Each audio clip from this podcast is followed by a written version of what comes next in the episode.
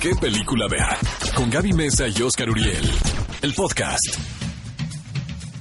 Cinéfilos, bienvenidos a ¿Qué película ver? Un programa de Cinépolis. Como siempre, es un gusto poder estar con ustedes este sábado. Que de hecho, como dato curioso, queremos contarles que Antonio Banderas cumple 59 años y está en su máximo esplendor. Y si no me creen, Oscar Uriel, que está aquí en cabina, es testigo de eso. ¿verdad, Les voy a decir algo, amigos. Probablemente Antonio Banderas esté nominado al Oscar el año que entra por Dolor y Gloria. Ojalá.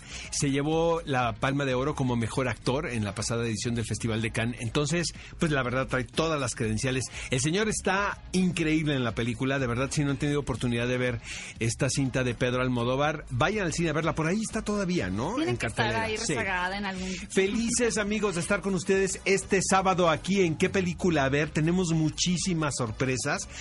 Hijo, ¿por dónde empezamos? ¿Por el No tarantinazo? El tarantinazo, y Brad sí. Pitt. Eh, llegan mañana, amigos. Mañana domingo. Eh, ¿Les decimos dónde? Para que no vayan. sé, no, porque luego nos, Nos van, van a vetar los de Sony Pictures, ¿verdad? de que van a- de por, por sí. una horda de de... por sí, ¿verdad? Ajá. Que aparte uno piensa realmente, yo no, yo no podría decir la gente solamente está yendo a ver a Brad Pitt, porque Quentin Tarantino es una figura Tiene emblemática muchísimo ya. jale en todos lados. Ajá. Ahora, la película, hijo, amigos, ya la vi. Eh, no les puedo contar nada porque eso va para el próximo programa. Tenemos entrevistas exclusivas con todos, la Con verdad. todos. Este, lo que sí les puedo decir que la película es un peliculón Peliculón loco. ¿Pero es de, es de tus cinco favoritos de Tarantino? Definitivamente. Bueno, está bien, vamos a darle lugar a Oscar porque este es su momento de brillar, su momento de Amigos, gloria. no lo puedo creer. Anoten la fecha, 10 de agosto de 2019, el día que Gané Oscar Uriel... en la trivia, amigos. Este, el mejor regalo de cumpleaños porque cumplo años el martes. El martes, ya sé, lo tengo El 13 de agosto. Nada más de ver la cara a Gaby de frustración, amigos, y de odio De y de sonrisa envidia. falsa, ¿no? Y de envidia. Me corro la cara del guasón se queda atrás con la de Gaby con la mía. Es sí. verdad, cinéfilos, como saben, cada semana les compartimos una encuesta a través de redes sociales para que ustedes voten. Y la encuesta de la semana pasada, que ha causado ahora sí un día oficial y memorable, era la siguiente. ¿A quién les gustaría ver en el rol de Wolverine en el universo cinematográfico de Marvel? Las opciones eran Taron Egerton, por el cual yo voté y no ganó, Keanu Reeves, Terno, terno. Tom Hardy y Scott Eastwood. De hecho, bueno, ni siquiera estuve cerca de ganarte. El ganador fue Keanu Reeves con un 31%, que fue la opción de Oscar. Así que qué buena manera de comenzar esta semana cumpleañera para Oscar. Exactamente. Y comenzar este programa que tenemos todos los estrenos que les vamos a contar de qué va cada uno de ellos para que ustedes puedan elegir qué van a ir a ver este fin de semana. Pero antes, recuerden que pueden escribirnos a través de nuestras redes sociales. Amigos, queremos leerlos, en leerlos a este momento. Nuestro hashtag es qué película ver con sus respectivos acentos. ¿Qué película ver? Un programa de Cinépolis en XFM. Amigos, vamos a la sección de noticias. ¿Qué semana, no, Gaby? Sí, Y bueno, obviamente la noticia de la semana es la presencia de Tarantino, de Brad Pitt, eh, aquí en la Ciudad de México. Vienen a presentar Había una vez en Hollywood, ese es el título en español de la película. Eh, va a ser en un cine en el norte, vamos a ponerlo así nada más. Tenemos una sorpresa porque hay manera, amigos, de que ustedes vayan a la premier. Ustedes van a poder no solamente asistir a esta premiere, sino también ver la película completa de Quentin Tarantino. Así que quédense durante todo el programa porque Y les vamos aquí a decir vamos a cómo contar. ganar boletos para este para el evento del año. Tenemos podemos decir. 15 pases dobles para esta alfombra roja que tendrá lugar el próximo lunes 12 de agosto. Así que no se despeguen porque muy pronto les diremos cómo asistir. Oye, Gaby, trancazo Hobson Show en todo el mundo, ¿estás de acuerdo? toda la testosterona para Hobson Show. Como saben, el programa pasado hablamos de esta película, pero no habíamos podido verla. Y yo, la verdad, sí les voy a decir que entré a la sala un poquito escéptica, aunque me gustan las películas de Rápidos y Furiosos. ¿Qué les puedo decir? De verdad, gran química comprobadísima entre Dwayne Johnson, La Roca y Jason Statham. Son una pareja explosiva. Es pura diversión. Es una película sumamente palomera y creo que sí da pie a que se haga Eso, toda una eso, franquicia. Eso es lo que pasó. Fue tal el éxito, amigos, que se abre la posibilidad de una nueva saga, una saga spin-off de Seguro Rápidos y sí. Furiosos. En Estados Unidos el fin de semana nada más y nada menos recaudó que 60 millones de dólares, 180 en todo el mundo, en un fin de semana nada más. Ay, Estamos hablando de uno de los éxitos de este verano. Nos equivocamos de trabajo, Oscar. Y, y una pregunta muy importante para ustedes y para aquí, Oscar, también. ¿Qué te pareció la breve eh, participación que tiene Eiza González? Me pareció breve.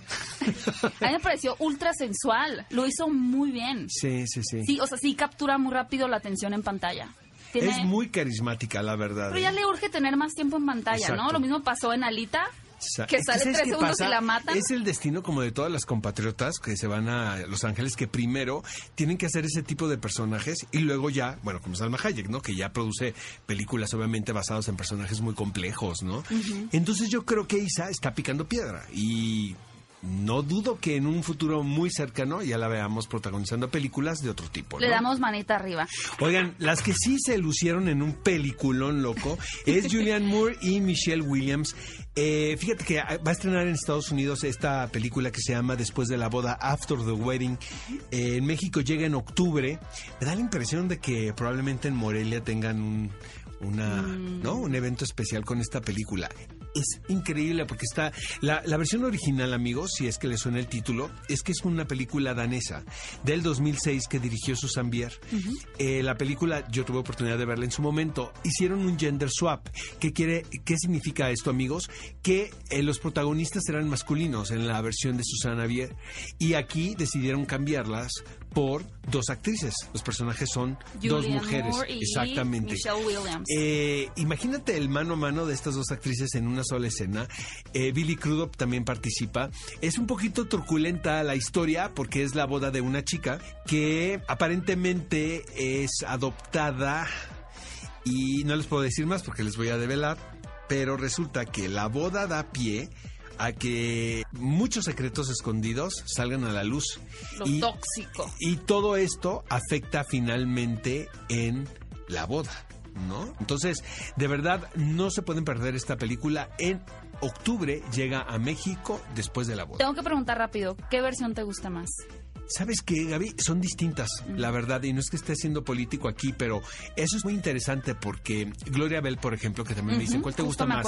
Gloria o Gloria Bell. Siento que las dos películas son buenas porque se contextualiza muy bien, ¿sabes? O sea, no sientes en ningún momento que la acción está forzada por traerse la historia a los Estados Unidos, sino que funciona muy bien porque concuerda con ciertas ah, maneras en las que nos comportamos en sociedad Genial. de este lado. Entonces es una película que recomiendo mucho. Oigan, cinéfilos, y una actriz que también se está perfilando para ser toda una superestrella ya o que despega un poquito más su carrera porque, si bien recuerdan a Ruby Rose, que es a la actriz a la que me refiero, llegará a la pantalla chica en el rol de Batwoman. ¿Qué es lo interesante de este nuevo personaje? Que ahora ella es un personaje abiertamente gay. Totalmente. O sea, ni siquiera es así curiosa. O sea, la chica va por las chicas. Tuve la oportunidad de ver el piloto en Comic Con, Ajá. amigos. La verdad me encantó. Y ella lo hace increíble. Es un personaje distinto a la Batichica, totalmente. En un momento se pensó eh, dentro de los cómics que fuese pareja de Batman, Claro. ¿no?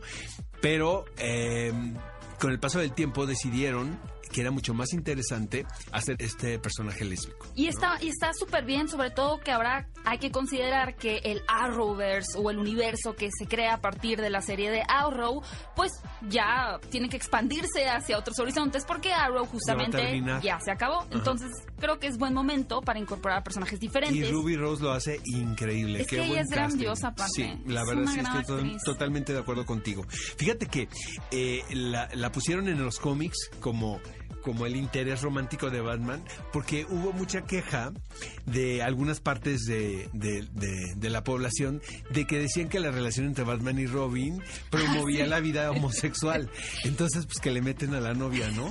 para, que, para que no se para anden las confundiendo y, sospechas. y, y ¡pum! No, para, para mover las sospechas a otro lado. No, pero sin querer crearon un personaje muy interesante, ¿no? Que vale la pena decir también que cuando apareció el primer avance en redes sociales de este Ah, me contaste. piloto, la gente estaba muy molesta, estaba muy molesta y es cuando uno dice, bueno, pensábamos que tal vez ya no había tanta homofobia, pero todavía hay mucho que trabajar. Amigos, regresa Adrian Lane, este director que en los 80, 90 eh, fue uno de los era uno de los realizadores como más atrevidos, caray, ¿no? Eh, obviamente si ves las películas ahora te mueres de la risa. Súper rosas. Sí, no, o sea, las ves muy ingenuas. Pero en su momento esta cosa de manejar la sensualidad, ¿no? Él era el rey, ¿no? De este tipo de producciones. Eh, estuvo retirado y ahora resulta que esta semana se anuncia su regreso a la dirección con una película titulada Deep Water. Esta cinta estaría protagonizada por Ben Affleck y Ana de Armas y va pues de tópicos que le interesan al director. Una pareja, un matrimonio que están muy aburridos y deciden abrir su relación a otras posibilidades, pero pues obviamente salen las cosas mal. Sí, me, me parece que la historia va de que eh, hay este acuerdo mutuo de que cada quien puede estar con quien quiera, pero de pronto esos quien quiera de alguien empiezan a, a aparecer muertos. Exacto. Entonces ya no está tan divertido el no acuerdo, ya no está ya se tan convierte en sensual. una historia de terror, Ya es de terror. dicho. Y fíjense que se trata de un thriller erótico, podríamos ponerlo en ese terreno. Yo la verdad, Ana de Armas, por supuesto que la veo en, en ese tipo de, de producciones, pero a Ben Affleck como que siento que ya no. O sea, ya no está en Ya edad. pienso en él y pienso en una botella de en un Bacardi. tío. En un una tío, en un botella tío borracho. En un tío borracho incómodo en Navidad. Eso pienso cuando Sí, pienso en Ben. Affleck. Exactamente. Pero bueno, habrá que esperar más información en el gran regreso, sobre todo, muy importante, de Adrián. Así es. Amigos, queremos escucharles, queremos leerles, manden sus mensajes con el hashtag qué película ver a nuestras redes sociales. Y rápidamente, felicidades a Guillermo del Toro, quien finalmente obtiene su estrella, su estrellato en el Paseo de la Fama de Hollywood. Yo sé que a Oscar no le encantó particularmente su, su Eh, lucimiento no, de la no, bandera. No, en absoluto. Siento que eh, aprovechó muy bien el momento para manifestar un mensaje necesario ahora, ¿sabes? Sí, yo o sea, creo que siento que el, el y, y lo dijo muy claramente él. Ahorita ningún acto a un latino debe ser banal. ¿Sabes? O sea, debe, finalmente, debe de tener un peso. Y que se le haya dado a él una estrella en el Paseo de la Fama de Hollywood, justo en el marco de los acontecimientos del paso, por ejemplo, eh, él aprovechó todo el tiempo Sí. para estar mandando su mensaje. Sí creo, la verdad, que es productor finalmente, ¿no? Y esa fotografía que se viralizó realmente era la intención, pero también creo que se necesita mandar ese mensaje ahora. ¿no? Totalmente. A todo el mundo. Felicidades a Guillermo del Toro y felicidades a una de nuestras patronas, Gaby Ford, quien cumplió años. ¡Eh! Leo, el mejor signo del mundo. El ¡Feliz más cumpleaños! sencillito, el más sencillito de todos los signos zodiacales. Cinefilos, no se despeguen que regresando les vamos a contar cuáles son los estrenos que ustedes pueden ir a ver este fin de semana y durante toda la semana en la cartelera. ¿Qué película ver? Un programa de Cinépolis en XFM. Regreso y es momento de que les platiquemos los estrenos que llegan este fin de semana, arrancando con una producción que tiene más en mente al público infantil y a las familias. Por supuesto, me refiero a la segunda parte de La vida secreta de tus mascotas. A diferencia de la primera, lo que más podemos resaltar de esta nueva producción es que ahora tiene más la intención de que las familias acudan a la sala, por lo cual, si bien la primera entrega tenía unos toques un poquito más ácidos, de humor negro, que había cierto reflejo de cómo se vive dentro de una casa y cómo las mascotas pueden eh, percibir estas situaciones, pues ahora más bien se despliega en toda una aventura que se recorre a través de diferentes espacios, como una especie de cuento de niños, ¿no? Es que la verdad te voy a decir una cosa, no se trata de nada, honestamente. Ah, ajá, es una película muy bonita. Eh, visualmente es muy atractiva, pero sí siento que es una película para el público Para preescolar, que está increíble. O sea, yo, la verdad, cuando estaba viendo la película, estaba pensando precisamente eso, que es importante que algunas producciones les cuenten historias directamente a los, a los pequeñitos. Como una fábula, como contarle un cuento antes de irse a Porque dormir. estamos mal acostumbrados a que todas las películas animadas tengan una lectura para los adultos y otra para los niños, que Pixar ha hecho un, em- un emporio de eso. Pero también creo que los chiquitos pues, tienen derecho a ver su película de las mascotas, la verdad. Sí, que sea totalmente honesta, sincera, sin no ningún pretende doble. más, ¿no? Exactamente. Y fíjense, cinéfilos, que tuvimos la oportunidad aquí en Qué Película Ver de entrevistar al señor Eugenio Derbez, quien da la voz a Snowball, que es este conejito que en la primera película era como el villano, era muy gracioso, pero ahora forma parte de este grupo en las diferentes aventuras. Van a ver todo lo que nos reveló de sus diferentes personajes. Un poquito también le preguntamos de sus hijos quiénes eran los que mejor cuidaban a las mascotas y quiénes eran los peores. Pero hizo revelaciones particulares que luego se viralizaron, ¿verdad? Sí, sí se viralizó, se hicieron algunos textos por ahí porque le preguntamos que si pudiera interpretar o dar voz a un villano, Ajá. ¿a quién sería? No les vamos a decir todavía lo que dijo, Sí, pero su respuesta causó muchísima sensación. Amigos, ¿qué tal está la película de los lagartos? Peliculón loco. no, yo sola. I don't think so. No, no creo Yo que sola, sea... yo sola. No, no es peliculón loco. Ahora,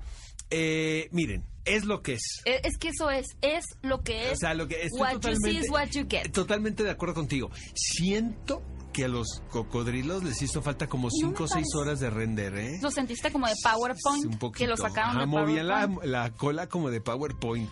Creo que lo que lleva en los hombros a toda la película es la actuación de Calle Escodelario. Es tan convincente, o a mí me convenció, me convenció por ejemplo un, un poquito más que lo que vimos en The Shallows con Blake Lively, que es Esa atrapada con tiburón. a mí me gustó más esta. No, no. La de los no, la- no, Bueno, no, son no, son caimanes ¿cómo? en realidad, ¿eh? Para antes de que salte ahí el biólogo, son Ajá. caimanes, pero lo están promocionando como cocodrilos porque es más O fácil entender. lagartos, a mí, pero también son Lagarto.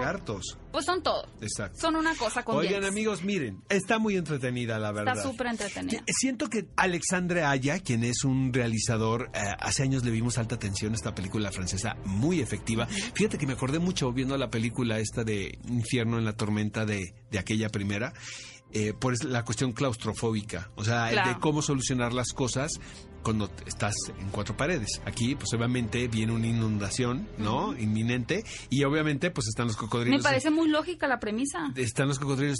Creo que se tarda un poquito en el planteamiento, ya que, ya que empieza todo, está súper bien. Es que pierde mucho tiempo en el factor emocional. que es la relación de los protagonistas, amigos. Es un padre y su hija. Son los que están atorados en ese sótano de Sí, la casa. sí, la premisa es muy sencilla, están atrapados, hay muchísimos lagartos que se los quieren comer. Están en real peligro y lo que me gusta a diferencia de otras producciones como estas es que genuinamente sientes que se los van a comer. No les vamos a decir qué pasa al final, pero sí les va mal. O sea, no es como que, ay, es el protagonista, no le puede pasar nada. Bueno, otra cosa a favor de la película es que se sale del canon de superhéroes y de remakes. O sea, si es una película de verano auténtica, y la podemos decir. el huracán se ve Pero sabes que eso, pero no lo hicieron en Florida, lo hicieron en Europa, ¿puedes creer? Por incentivos fiscales, recrearon Florida. Wow. Eh, bueno, que es un pedacito en realidad, ¿no? Pero se ve Exactamente, es un pueblo. Sí, sí, sí, sí, la verdad. Vayan a verla si quieren ver Bueno. algo palomero. No Apocalipsis perder. Zombie, amigos. Aquí estamos ante una película independiente que, bueno, para nosotros debe ser una gran producción, Sí, ¿no? claro. Es inglesa, tiene un eh, eh, elenco un poco ecléctico, como que actores de, de todo el mundo. Eh, hay mucho del cine oriental también de acción dentro de esta película, aunque es una película de zombies y eh, va de un escuadrón, podemos decir, que es un, nuestro grupo de protagonistas que tienen que encontrar, bueno, saben dónde está evidentemente eh, la solución para ah, evitar La- la, la pandemia. pandemia. Exacto. Y algo que yo vi muy interesante en redes sociales es que decían zombies dando patadas voladoras, ¿qué es esto? Como que les llamó muchísimo la atención, pero yo creo que de ahí parte mucho la propuesta del director, que es Shi Kyung Shung.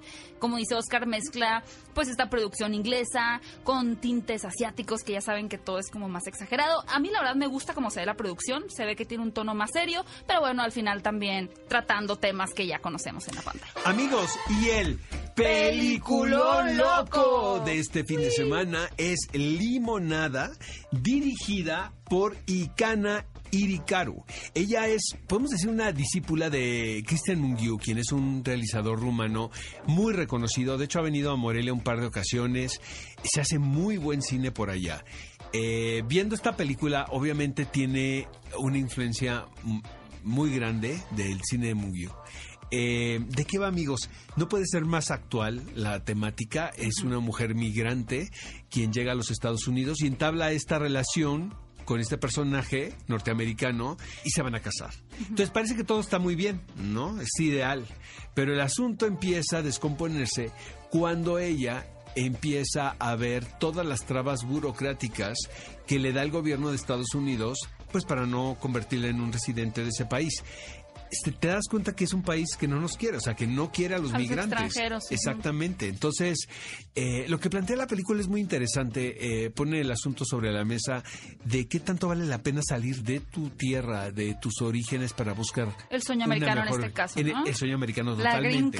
Ahora, es un, es un tema ríspido porque la migración no solamente es ir a buscar una mejor vida, sino muchas veces el migrante sale porque tiene que salvar su vida, ¿no?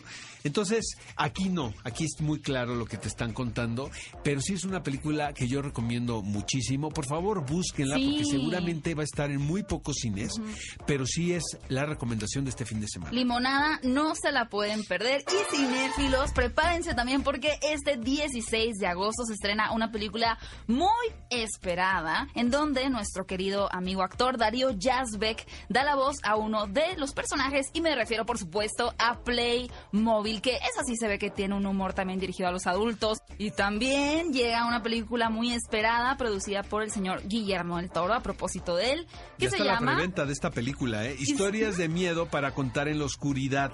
Fíjense que tuve la oportunidad de ir a un panel donde Guillermo del Toro junto al director y demás personas presentaron un poquito de escenas de En esta Comic película en Comic Con exactamente y particularmente algo que resalto y que llama mucho la atención es que ellos no quieren que el terror se vaya diluyendo entre los efectos especiales, entre los monstruos creados a computadora. Ya saben que Guillermo del Toro y los monstruos tienen una relación pues muy muy cercana, por lo cual hay muchos efectos prácticos donde partieron desde cero para poder crear las máscaras, los efectos especiales, de tal forma que tenga un impacto mucho más real y homenajeando de esa forma a esta película que está basada en una serie de libros.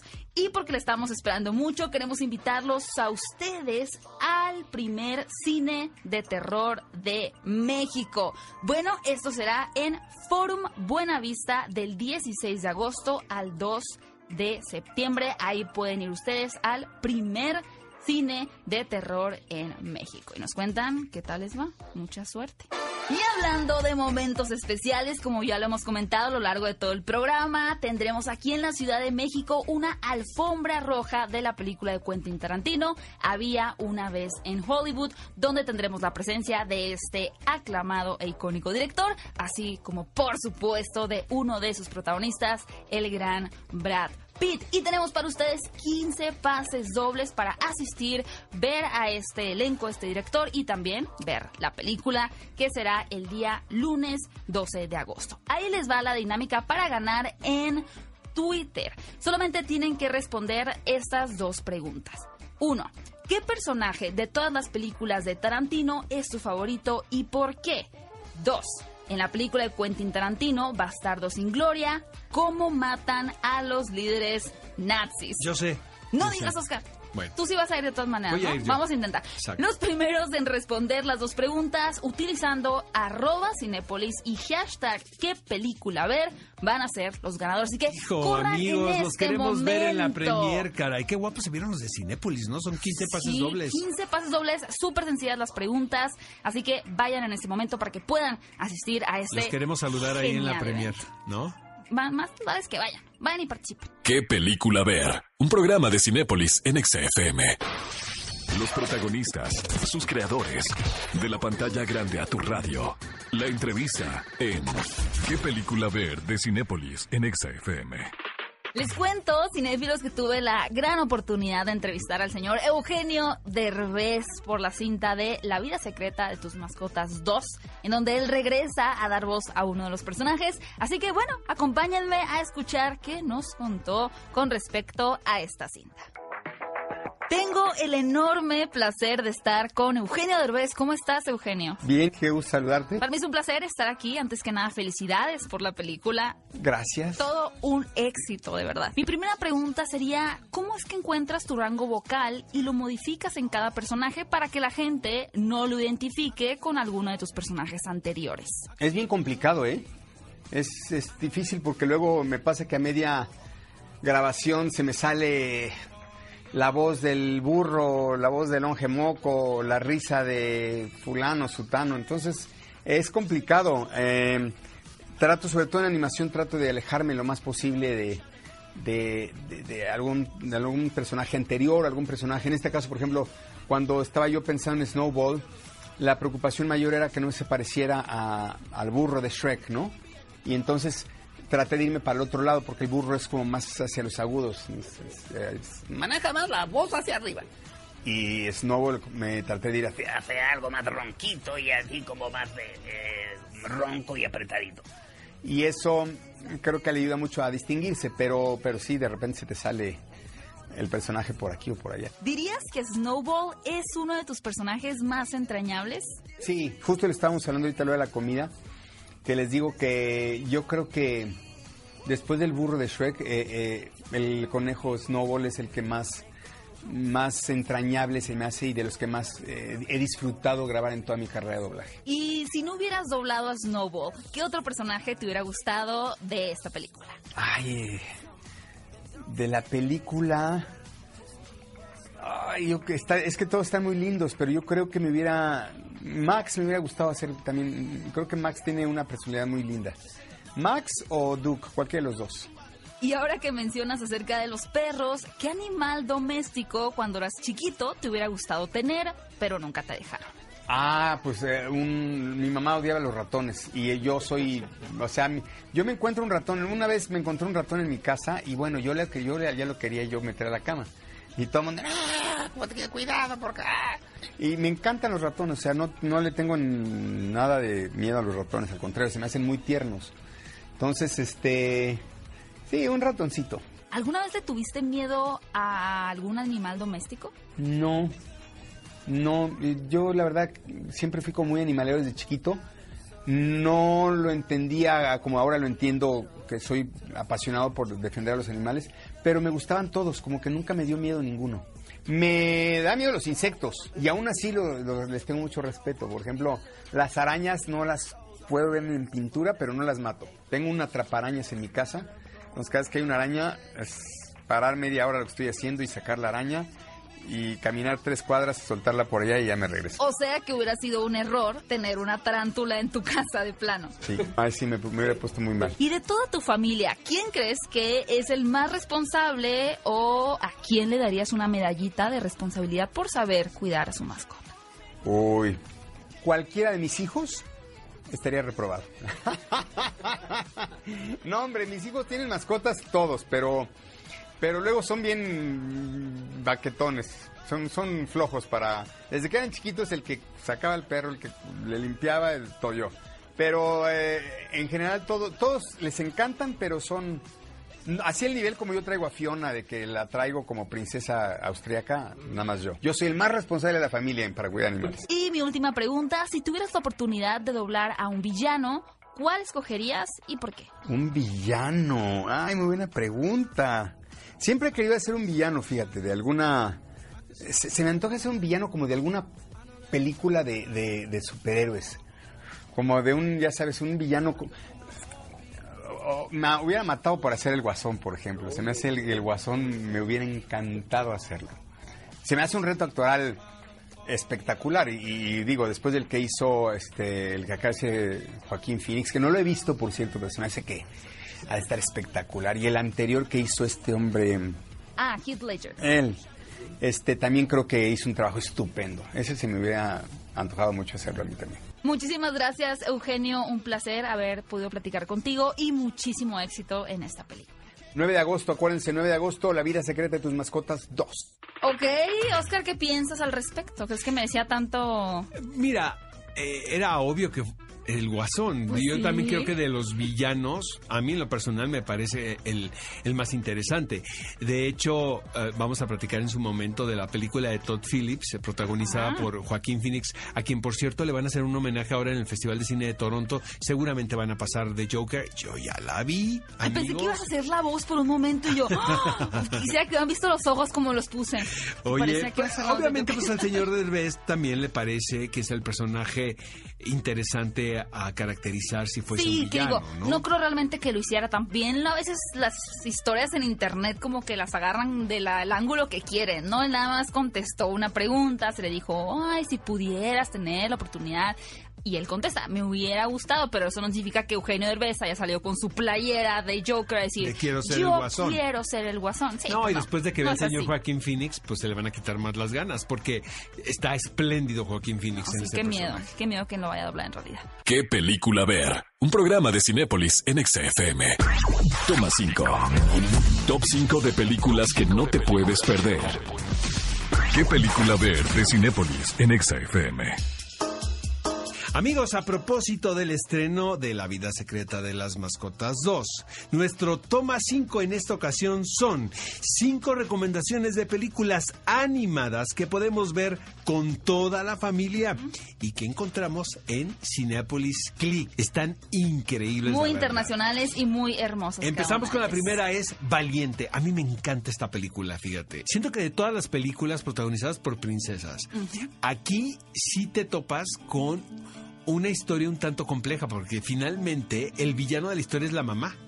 ¿No? Y no es tanto que sea la villana, sino que hay un rompimiento entre la pequeña protagonista, que no le interesa nada lo femenino, que es re buena para tirar, ¿no? El ar- arco, el- en el la arco, flecha del arco. eh, que no se quiere casar. Suena como una historia verdadera. Exacto. Me sentí identificada, pero sí quiero a mi mamá. La verdad, me divierte mucho esta película. Cuando convierten a la mamá en oso, bueno, o sea, Sí, da- y aparte está todo el tema también de la magia, ¿no? Como que tiene esos elementos clásicos de las historias de princesas, pero mucho más contemporáneos. los hermanitos, me acordé de mis hermanos, así eran de malos, la verdad. Véanla, es la película que nos identifica a Oscar Uriel y a mí.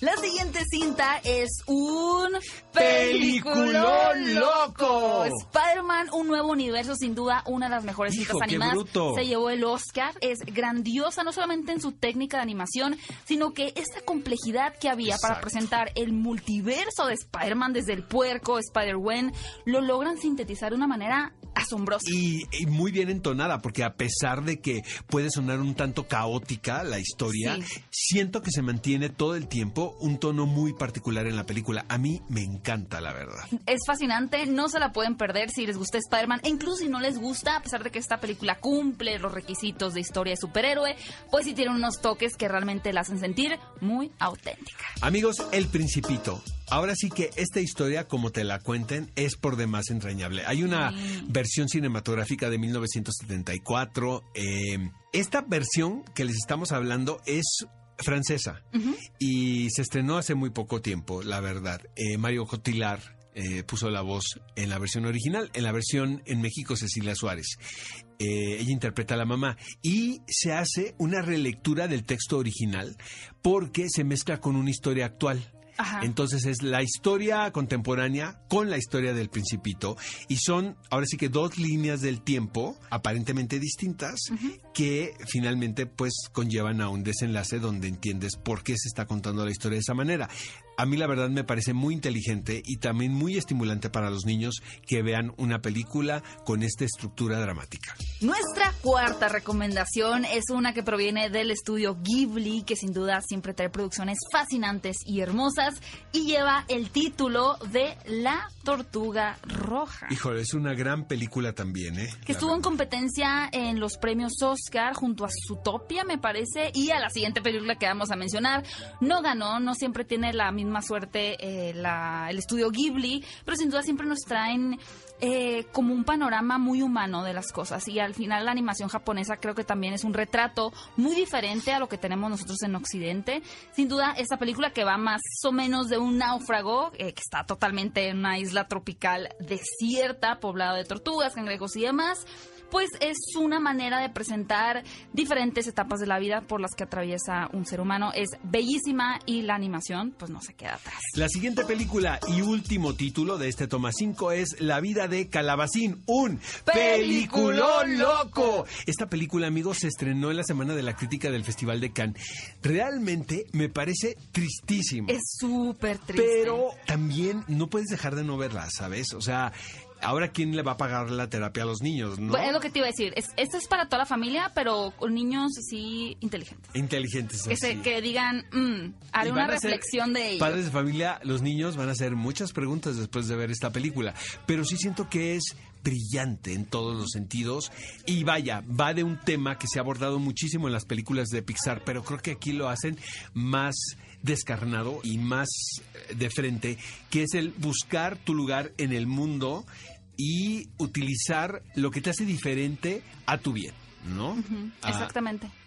la vida de Calabacín, esto fue el toma 5 de esta edición de ¿Qué película ver? ¿Qué película ver? Un programa de Cinépolis en XFM. Estamos de regreso en qué película ver. Ya ha llegado el momento, uno de los momentos más esperados. Ahora, ya ni siquiera por ustedes, sino también por mí, porque ya mi dignidad está por los suelos. Ya no llevo la bandera de ganadora, ya no estoy invicta. Que es, por supuesto, la encuesta de la semana. La pregunta es la siguiente. Ahora sí, se las vamos a poner difíciles. ¿Cuál es tu director mexicano favorito? Alfonso Cuarón, Alejandro González Iñárritu o Guillermo del Toro. O sea, los tres amigos, ¿no? Es Guillermo del Toro. Hijo, les digo, yo es voto. que una cosa es quién hace el votar, mejor ¿no? cine o quién te gusta La más. verdad, y- voto por Guillermo del Toro. Pues sí. Pero es Ajá. que no puedo votar el mismo yo. Voy Con a la perder pena. otra vez. No, pues vota por el mismo, hombre, no, No, está pasa bien. nada. Opción 2. Si llegó opción 2 es que no perdí. Ay, a mí me gusta más el cine de Iñárritu, la verdad. Sí, Que pues el de. Cuarón. Entonces, bueno, yo voy a votar por Iñárritu. Eh, y Oscar votó por Guillermo del Toro. Es momento que vayan ustedes a las redes. Uy, amigos, y se me hace que voy a ganar otra vez. Dénmelo de regalo de cumpleaños. porque es tu cumpleaños. Exacto. Ni modo, Gaby, has ganado muchas veces. Amigos, vamos con el clásico de la semana. Un pequeño romance de George Roy Hill. Esta película realmente se hizo en la década de los 70 con una muy pequeñita Diane Lane. Era realmente una, una actriz desconocida. ¿Y de qué va? Es la posibilidad de que exista una historia de amor entre dos niños. O sea, los niños realmente se pueden enamorar. Esta película plantea esa situación. Hagan de cuenta, amigos, que es así la película más romántica que han visto en su vida, pero con, con dos niños. Está situado en París. ¿No? Ya, empezando por ahí. Empezando por ahí, ¿no? O sea, la locación pues está sofisticada. El protagonista masculino es un niño que es hijo de un taxista, o sea, de una persona trabajadora, ¿no? El niño, pues apenas tiene dinero como para, para comprar cosas, pero tiene una adicción al cine, que ves que el niño se roba incluso los afiches que Ajá. ponían antes en los cines, les estoy platicando de la era del hielo, amigos, y el niño se las robaba y las colocaba en su habitación. Y se metía a escondidas el niño al cine para ver la película una y otra vez y otra vez y otra vez. Bueno, el niño resulta que se da cuenta que están rodando una película de gran producción norteamericana y él quiere ver cómo se está filmando. Entra al set, se las averigua y resulta que en el set conoce a la hija de la protagonista, que es Diane Lane, que es una niña que está leyendo un libro y que evidentemente está aburrida de estar esperando a la mamá en el, En el set. en el set. Porque amigos, si ustedes creen que hacer cine es divertido, divertido, no es. lo más lejano a eso. Entonces, ahí el niño conoce a la niña, se nota que hay una química y resulta que el niño decide, pues, llevársela a dar la vuelta. a- Conquistarla. en. París. Se las vendí cañón, Es la ¿verdad? mejor, suena como la mejor película jamás hecha en la historia. Mandémosla cosa, Lo mejor todavía, amigos, si esto no es suficiente, es que aparece Laurence Olivier en uno de sus, de sus últimos trabajos como un viejito que anda, anda deambulando por la calle y quien detecta a estos dos niños y quien les dice, ustedes están enamorados, o sea, esto es el amor, ¿no? Es como el viejito sabio. Ya me puse de un curso y brutal, ¿verdad? Es que va a ser esta semana cumpleaños. cumpleañera andas Pero amigos, sensible. realmente este es el clásico de la semana y lo pueden ver en Cinepolis Click. Déjenme contarles que el miércoles 31 de julio se estrenó En Compra, es decir, ya la pueden tener ustedes a través de Cinepolis Click, la película de Avengers Endgame. Y desde ayer ya también la pueden obtener en renta. En Cinepolis Click la película llegó con una hora completa de material adicional que no se vio en las salas de cine, ese material extra que expande lo que ustedes pudieron ver cuando fue el estreno. Bueno, ahora si la rentan o la compran en Cinepolis Click, van a tener esa hora adicional. Y por supuesto que para celebrar el estreno, Disney y Cinepolis Click tenemos para ustedes un gran regalo para quienes sean los más fans. Este regalo consiste en 10 paquetes con 10 litografías cada uno. Estas litografías son pósters que fueron creados por fans en un concurso de Cinépolis y que realmente están increíbles para que ustedes los coleccionen. ¿Cómo te puedes llevar tú uno de estos paquetes con las 10 litografías de Avengers Endgame? Súper sencillo. Solamente tienes que ir a Twitter y responder la siguiente pregunta. ¿Cómo se llaman las hijas de Thanos? Los primeros 10 en responder correctamente arrobando a Cinepolis Click y utilizando el hashtag qué película ver serán los ganadores. Mucha suerte cinefilos y queremos verlos participando en Twitter en este momento para que disfruten de su regalo. ¿No? Qué Amigos, fuimos muy felices de que estuvieran con nosotros este sábado por la mañana. Nos escuchamos la próxima semana. Esto es que película ver? Un programa de Cinépolis por XFM 104.9. Ve a Cinépolis y utiliza el hashtag qué película ver. Escúchanos en vivo todos los sábados a las 10 de la mañana en XFM 104. 94.9.